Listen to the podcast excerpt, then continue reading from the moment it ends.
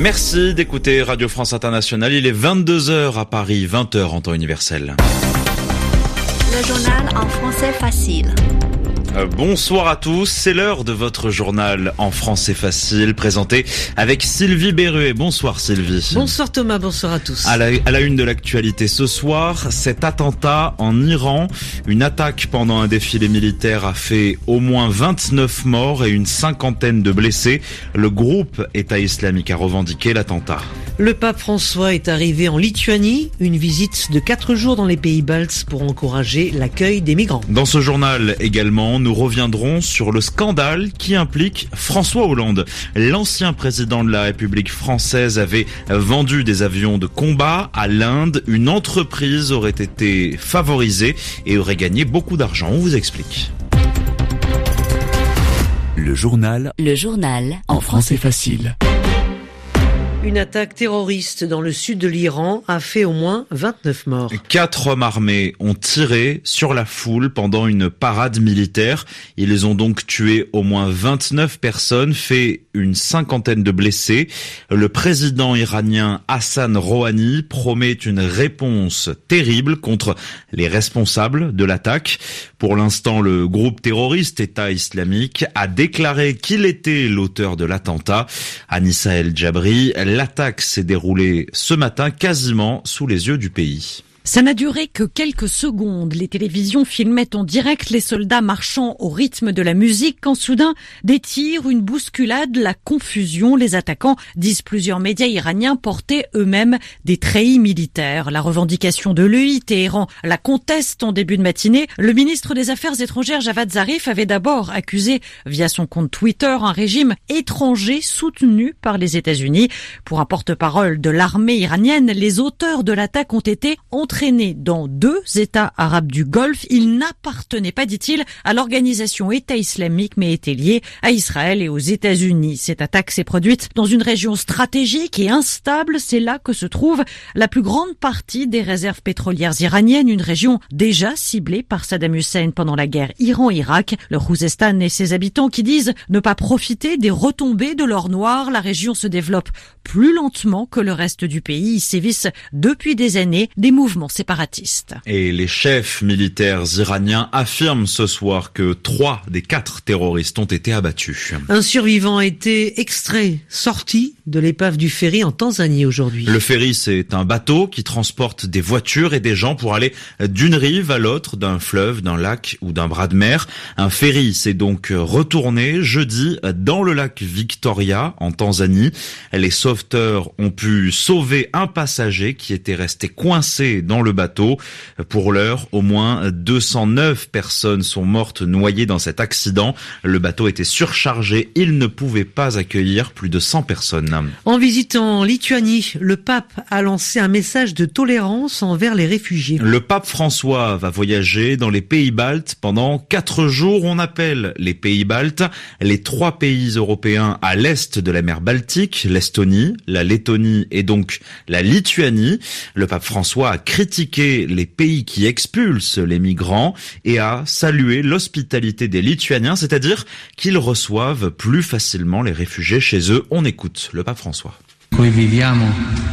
Nous vivons aujourd'hui entourés de voix qui sèment la division et l'affrontement en instrumentalisant l'insécurité ou les conflits ou qui proclament que l'unique moyen de garantir la sécurité et la survie d'une culture réside dans l'effort pour éliminer, effacer ou expulser les autres.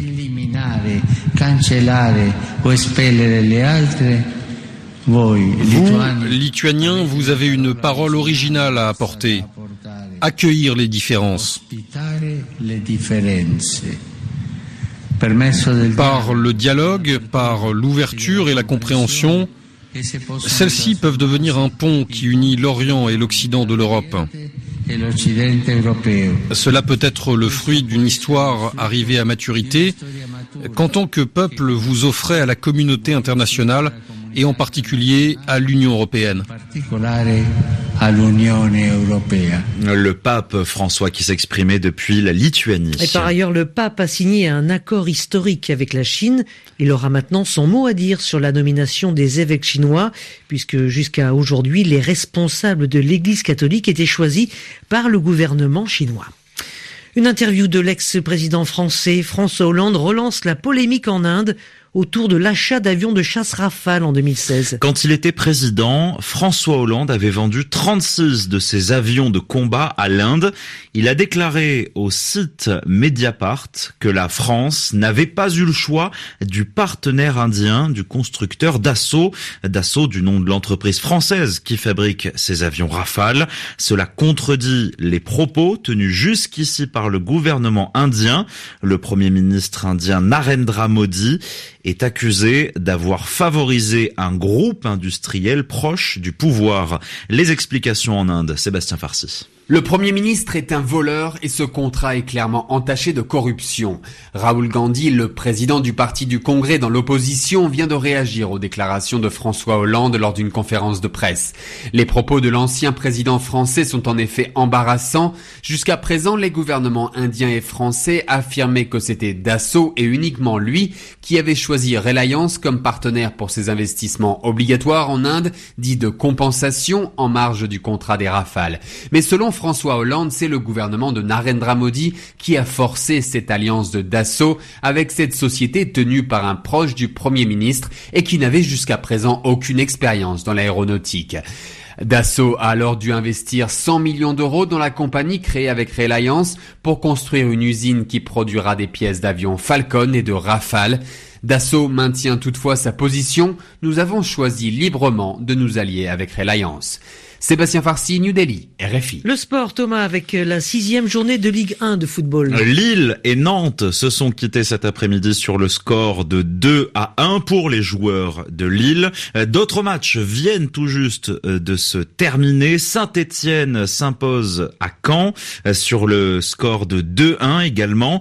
1 à 0 entre Montpellier et Nice. Strasbourg réussit à battre Amiens 3 buts à 1.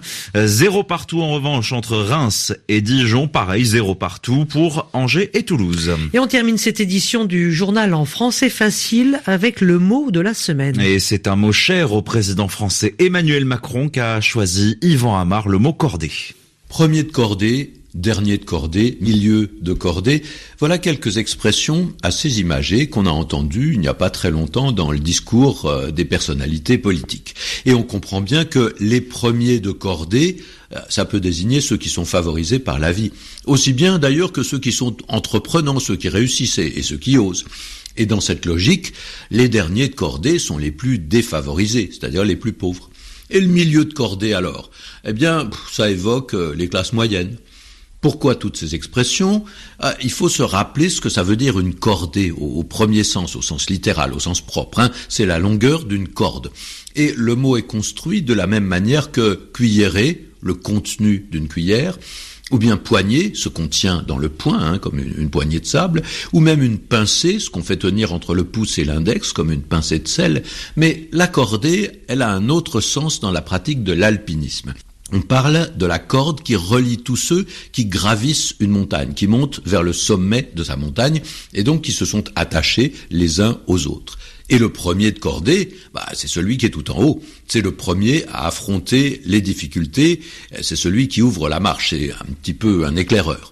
Alors l'expression, elle est connue grâce à un roman de Roger Frison Roche qui exalte les vertus, euh, la grandeur, les risques de ceux qui grimpent en haut des montagnes. Les premiers de cordée sont les plus exposés, peut-être les plus téméraires, ceux qui aiment prendre des risques. Et la formule, elle est très positive et elle met en avant des qualités d'audace et de résistance. Et encore un dernier mot de sport sur RFI et un petit événement en top 14, la première division de rugby en France, le leader du championnat Clermont a concédé, a connu aujourd'hui sa première défaite de la saison euh, sur la pelouse de Bordeaux-Bègle, 23 à 19.